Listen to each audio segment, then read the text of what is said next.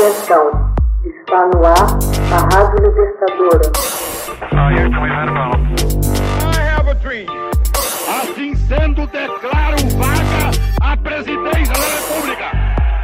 Começa agora o Hoje na História de Ópera Mundi. Hoje na História, 12 de agosto de 1851. Máquina de costura é inventada. Isaac Merritt Singer, mecânico de Nova York, obtém em 12 de agosto de 1851 uma patente da primeira máquina de costura de uso doméstico. Ele conquistaria, posteriormente, o primeiro prêmio na Exposição Universal de Paris de 1855.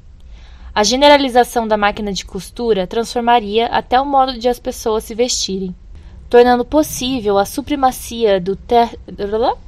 tornando possível a supremacia do prêt-à-porter, que significa pronto para levar, em detrimento do sob medida.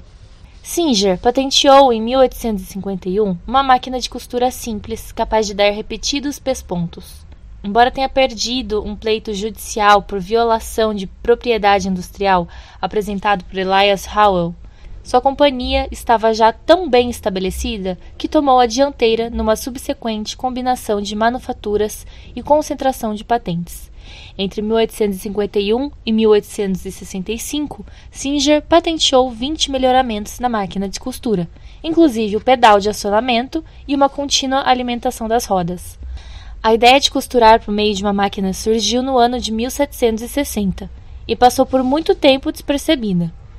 Inúmeros inventores desenvolveram projetos e patentearam novos modelos de máquinas de costura, porém nenhum deles era prático. A construção da primeira máquina de costura Singer, há mais de 150 anos, representou o ponto de partida de uma evolução que proporcionou a todas as mulheres, em todos os pontos do globo, os meios para realizarem suas tarefas de costura de forma mais produtiva, reduzindo os custos e o tempo despendido na confecção de roupas. No ano de 1850, Singer conheceu, na oficina de Orson Phelps, uma máquina de costura. Ao analisar cuidadosamente o seu funcionamento, sugeriu modificações que revolucionaram sua fabricação. Em 11 dias, estava pronta a primeira máquina de costura realmente eficiente. Singer solicitou uma patente em 1851 e continuou a melhorar sua máquina até a sua morte, em 1875, aos 63 anos. Em 1851, Singer fundou a companhia Singer, que inicialmente enfrentou sérios problemas para introduzir seu produto, pois o público não acreditava que a máquina funcionava corretamente. Mas aos poucos, o produto foi ganhando credibilidade. Um antigo provérbio latino diz que a necessidade é a mãe da invenção.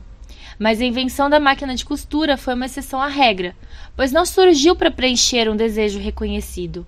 A máquina de costura nasceu do espírito inventivo de sua época.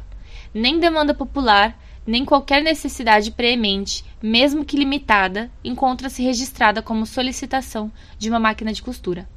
As pálpebras pesavam com a costura até meia-noite, mas nunca uma mulher havia pedido: dê-me uma máquina de costura. A máquina de costura tirou dos ombros de incontáveis milhões o trabalho enfadonho de costurar à mão e tornou disponíveis a outros incontáveis milhões mais e melhores roupas por apenas uma fração daquilo que custava antes de a máquina ter sido inventada. Dia e noite, homens e mulheres em toda parte do mundo vestem e usam artigos feitos com a máquina de costura, seja doméstica ou industrial. A máquina de costura aumentou os guarda-roupas e tornou possível a produção em massa de inúmeros produtos. Depois do arado, esta máquina de costura é talvez o instrumento mais abençoado da humanidade, escreveu Louis Antoine Godet, fundador da primeira revista norte-americana de moda feminina de sucesso, em 1856.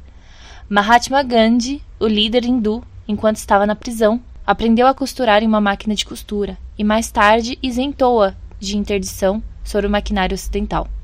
Ela é uma das poucas coisas úteis já inventadas, disse ele. Hoje na História, texto original de Max Altman, organização Haroldo Cerávalo, locução Camila Araújo, edição Laila Manoeli.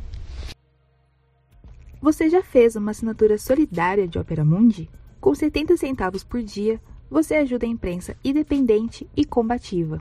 Acesse www.operamundi.com.br/apoio.